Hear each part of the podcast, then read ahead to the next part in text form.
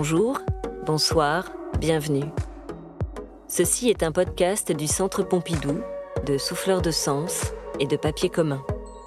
Les surfaces sonores.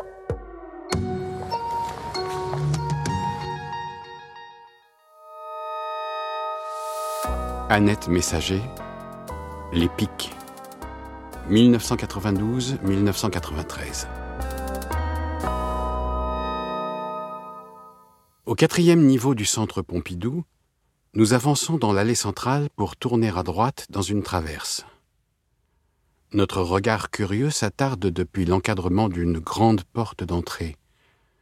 Nous observons au loin une étrange installation qui nous fait face et qui s'étend sur un mur blanc de 4 mètres de long.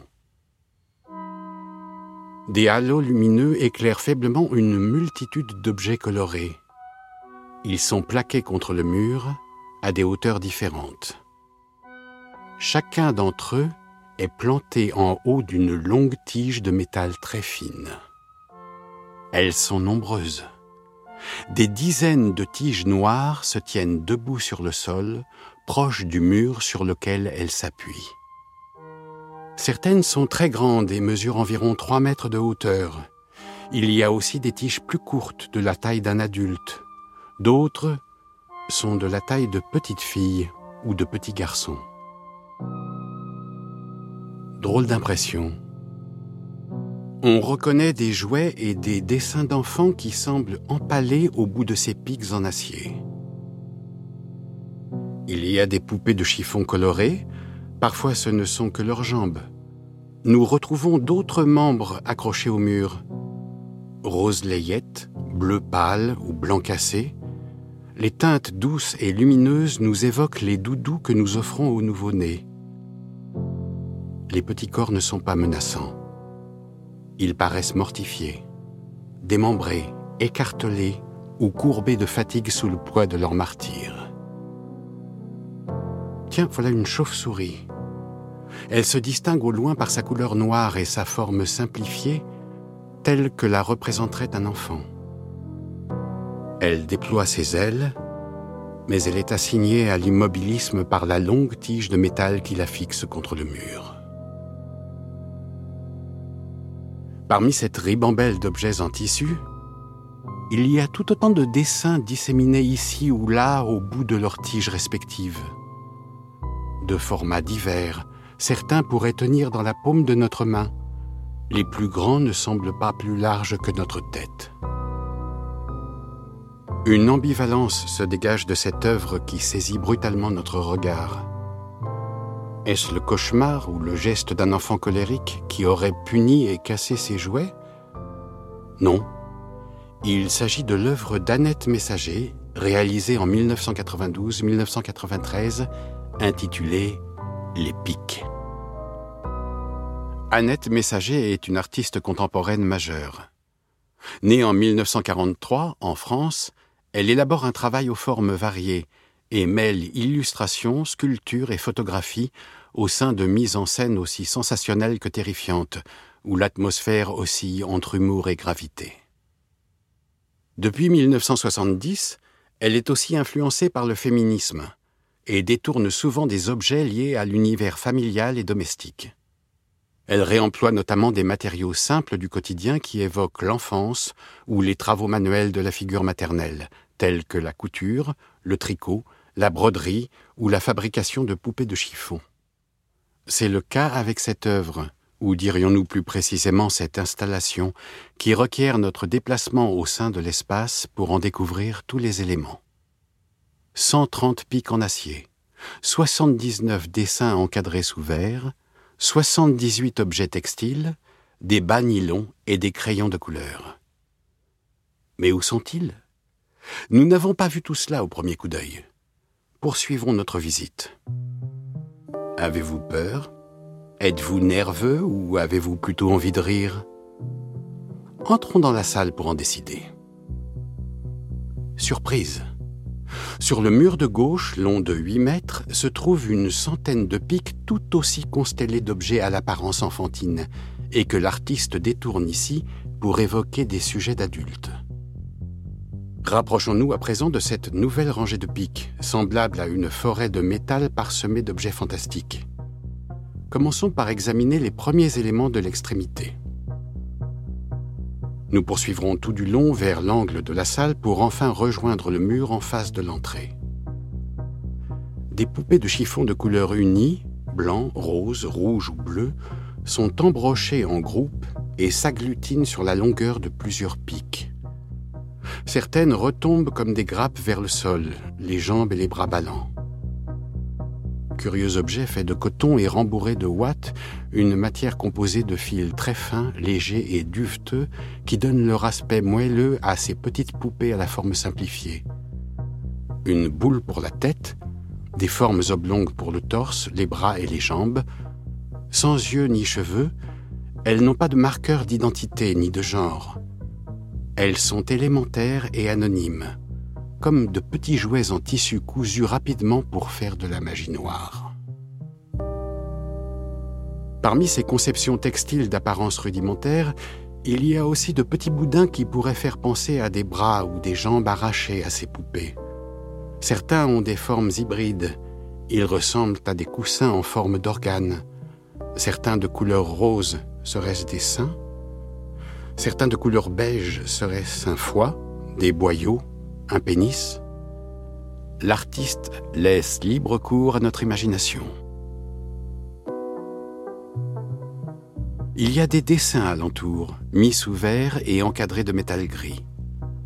Ce sont des gribouillis disposés de manière éparse tout autour des brochettes de jouets en tissu.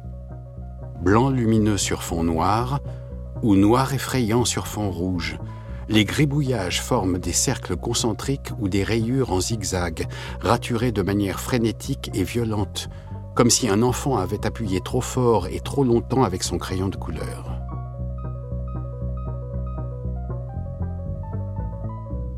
Progressons sur notre droite. Deux poupées de chiffon, rapiécées avec des morceaux de tissu beige et blanc, sont recroquevillées sur elles-mêmes comme des fœtus, enfermés dans des bas de nylon noir. Leur poids étire les bas suspendus au bout de leur pic et écarte la trame du nylon pour nous laisser voir l'intérieur par un jeu de transparence. Dans une autre chrysalide, c'est l'une de leurs sœurs qui se trouve debout, les membres compressés, resserrés contre son corps, telle une petite momie. Une autre poupée semble avoir tenté de s'échapper en passant par le bas de l'installation. Débarrassée du bas nylon de très petite taille, elle nous fait penser aux biscuits en forme de bonhomme que les enfants mangent lors des fêtes de Noël. Stoppée nette dans son évasion par une courte pique qui la transperce au niveau de son sexe, la poupée de chiffon semble projetée dos contre le mur, les bras et les jambes levés, comme figés dans leur mouvement de chute en arrière. Une dizaine de bouts de crayon de couleur jaillissent de son entrejambe, la mine pointée vers l'extérieur, telles des défenses de fortune qui se déploieraient en réaction à la pique.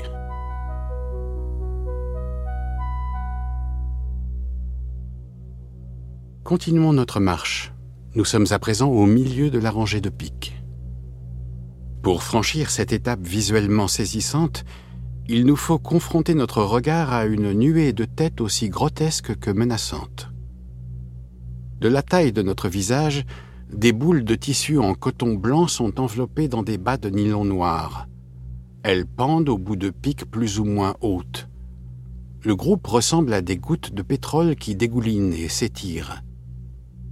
Les visages déformés par la gravité, l'artiste a déchiré le maillage du banylon pour former de petits trous à l'endroit des yeux et de la bouche.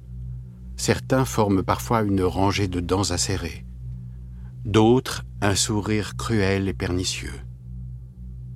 Il nous semble reconnaître des visages monstrueux, à l'image des cambrioleurs qui revêtent un banylon sur leur visage pour écraser les traits de leur identité, ou des miliciens cagoulés prêts à en découdre. Parmi ces créatures étranges, il y a des pics surmontés de dessins qui contrastent par leur réalisme. Réalisés avec du pastel, ce sont des visages en gros plan, penchés à l'horizontale. Tournés vers nous, ils nous regardent, paisibles et calmes. sont-ils encore vivants? Leur manque d'expression nous laisse penser le contraire. D'autres semblent en revanche être à l'agonie et se détournent, les yeux fermés, la bouche ouverte, comme pour happer une ultime bouffée d'oxygène. Chacune de ces têtes nous renvoie au nom de l'œuvre qui s'appelait à l'origine la Révolution. Elle nous rappelle la période de la terreur de 1793, pendant laquelle les têtes guillotinées étaient exhibées au bout de piques. Annette Messager représenterait-elle à cet instant les victimes ou les bourreaux de la folie meurtrière? Faisons encore quelques pas vers la droite. À la fin de cette rangée, ce sont des dessins de scènes de guerre qui sont représentés dans des petits cadres en métal. Bombardiers, chars et blindés lancés à toute allure, les dessins au crayon de couleur sont traités tels qu'un adolescent le ferait. Si les formes sont réalistes, les couleurs sont surnaturelles.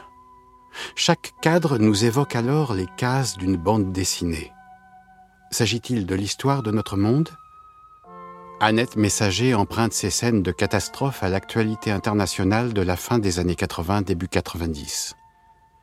Victimes, attentats, guerre, cette installation constituerait-elle une cartographie de notre humanité en lambeaux?